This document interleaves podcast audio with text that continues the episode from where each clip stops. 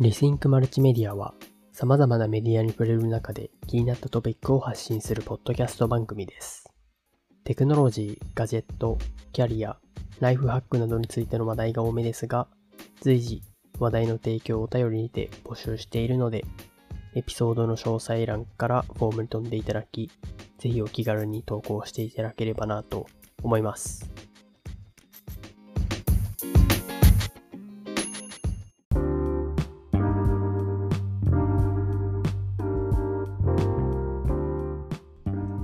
ということで、今回も始めていきたいと思います。皆さんいかがお過ごしでしょうか？この収録を行っているのは水曜日なのですが、毎週水曜日はインターンシップ先にリモートワークをしているので、えー本日も朝から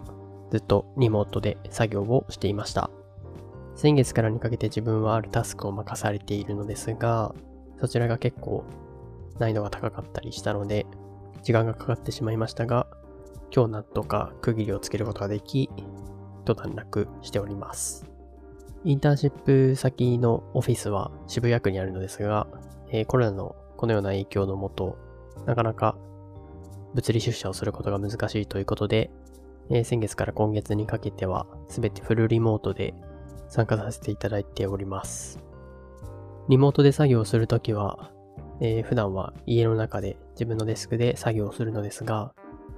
自分に最適化されている空間の中で作業することができるというのは、いろいろとメリットもあって、自分としてはやりやすいなと思うこともある反面、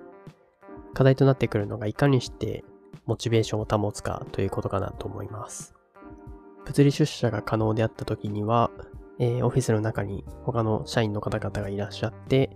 例えばお昼ご飯を食べに行く時などに一緒にリラックスをしたりだとか、えまたはメンターの方もいらっしゃる時には気軽に質問をしたり相談をしたりすることができたりしたわけです。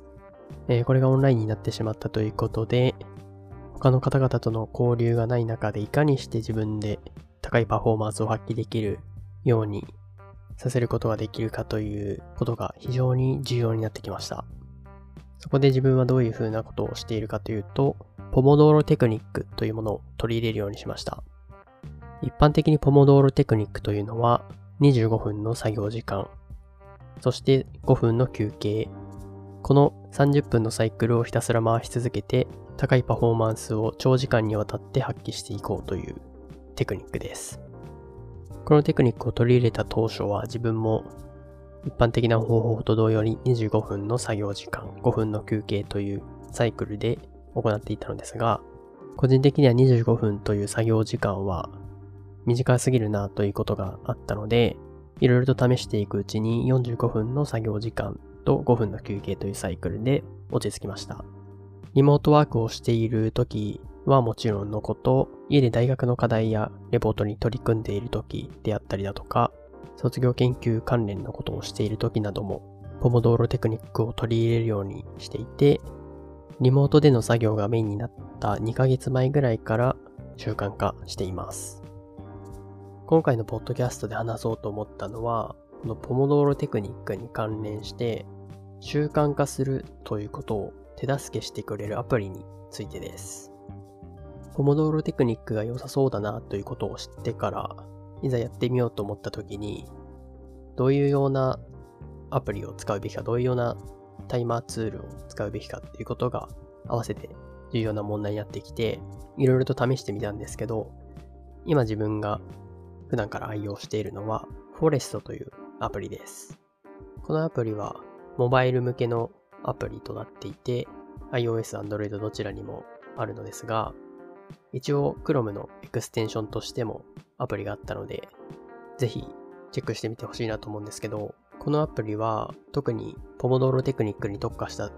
というわけではありませんが、非常にシンプルで使いやすくていいなと思っています。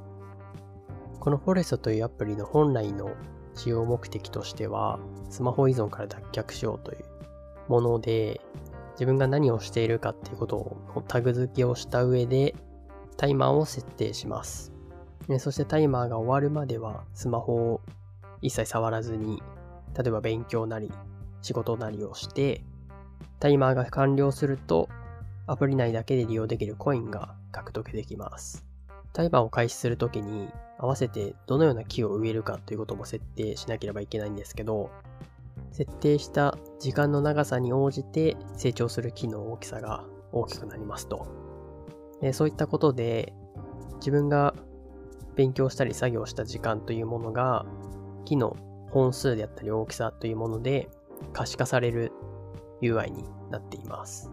また、タイマーを開始するときに設定したタグ付けによって自分がどのようなことをどれくらいやっていたのかということがグラフになって表示されたりなど自分の作業内容であったりだとかを振り返るためのものとしても十分に活用できる非常に使いやすいツールになっています。で、肝心の獲得できたコインの使い道なんですけど、えー、これは植える木の種類をアンロックするために使われたりだとか、えー、あとは作業中に流すことができる BGM をアンロックすることができたりだとかしますね。このアプリは全世界的に広く使われていてユーザー数が多いですけど、他のユーザーと友達になって、いかにたくさんの時間、アラームを設定して勉強をしたのかということを競うようなこともできるようになっていますね。自分はこのフォレストというアプリをポモドーロタイマー代わりに使っていて、作業のペースメーカーとして愛用しているんですけど、その他にも自分が読書をしている時にタイマーを設定してみたりだとか、自分が息抜きで、例えば Netflix や Amazon プライの動画を見ている時にこのタイマーを設定してみたりしていて、自分が一日のうちどのくらいの時間を何に割り当てているのかといったことを分析したりしています。自分は結構日常のあらゆる場面で効率化をしたいなということを思うんですけど、そのための一歩としてはまず自分が今現在どういう一日の過ごし方をしているのかということを知ることだなというふうに思いました。フォレストは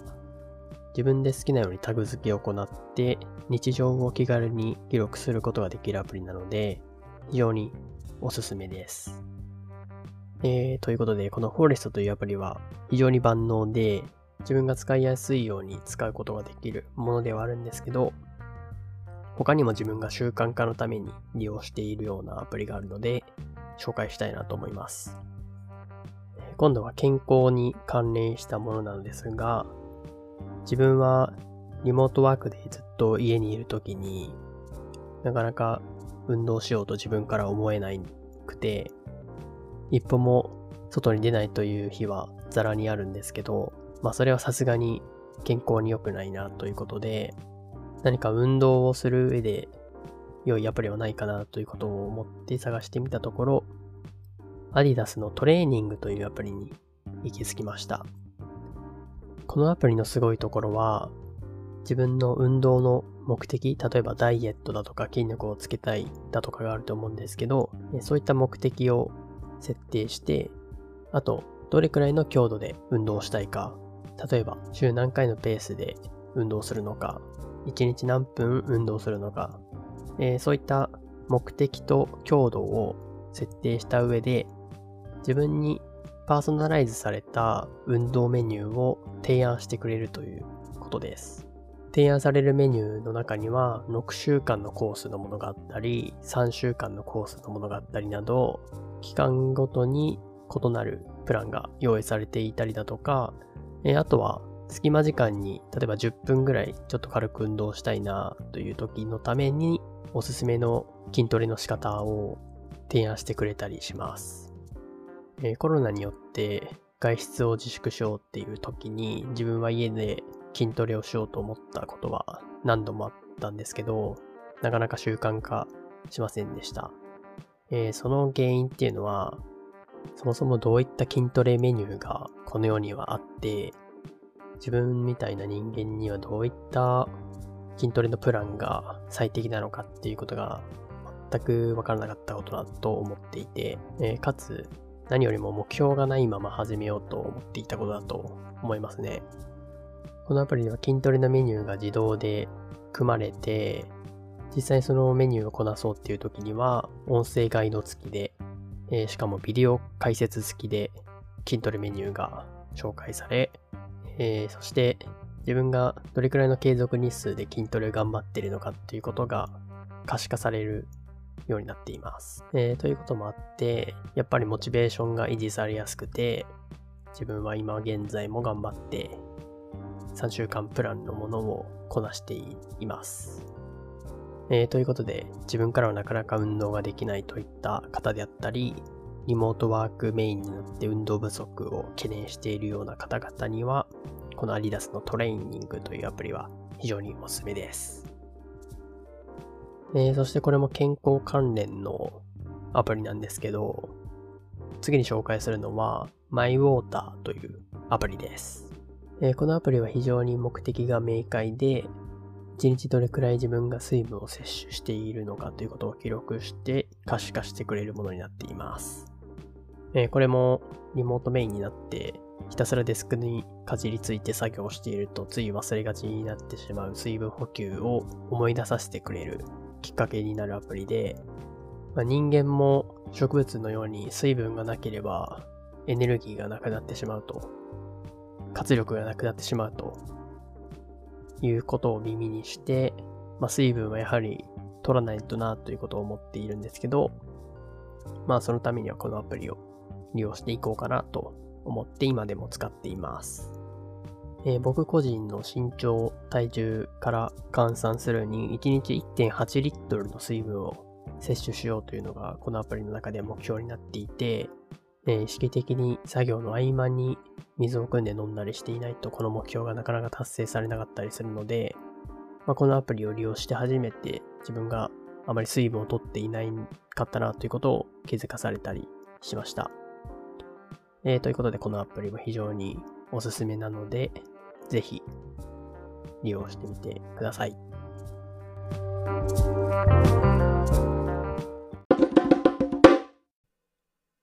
番組冒頭でも述べましたが、リスナーの方々からのお便りを随時募集しておりますので、えー、ぜひフォームからお気軽に投稿していただければなと思います。えー、また、番組ホームページでは各エピソードに対してコメントを残すことが可能になっておりますので、えー、ぜひそちらの方にも番組の感想などを書いて残していただければなと思います。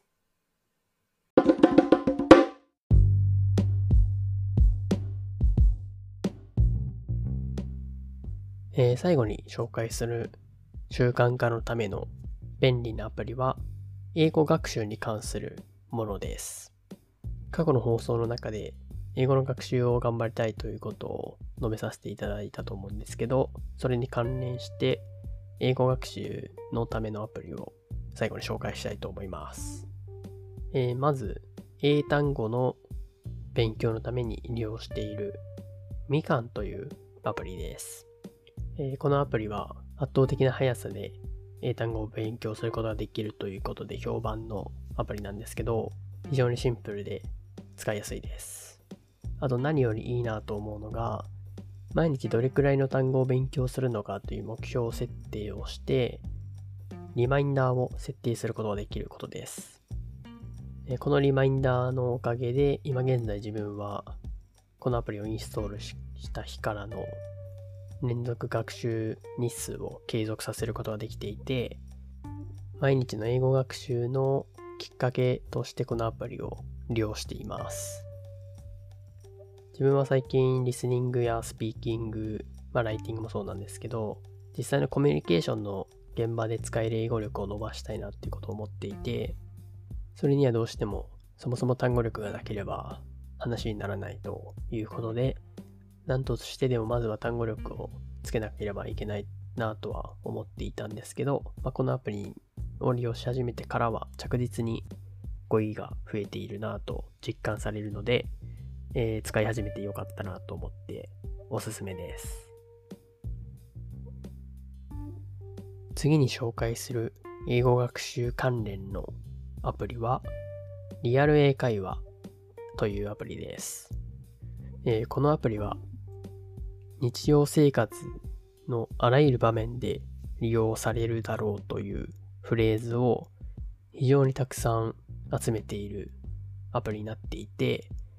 なかなかテキストの中では今まで見ることができなかったようなリアルな英語を学ぶのにはうってつけだと思っています。そしてこのアプリのもう一つ良いなと思うのが、実際にそのフレーズを発音してみて勉強するというアプローチが取られていることです。フレーズを自分でマイクに向かって発音してみて、ちゃんと認識されるのかということをテストしながら発音を矯正していくことができます。で、さらに自分がそういった発音をした音声が録音されるので、自分の発音を自分で聞くことが可能になります。で、これを実際に自分で聞いてみて、発音であったり、抑揚が、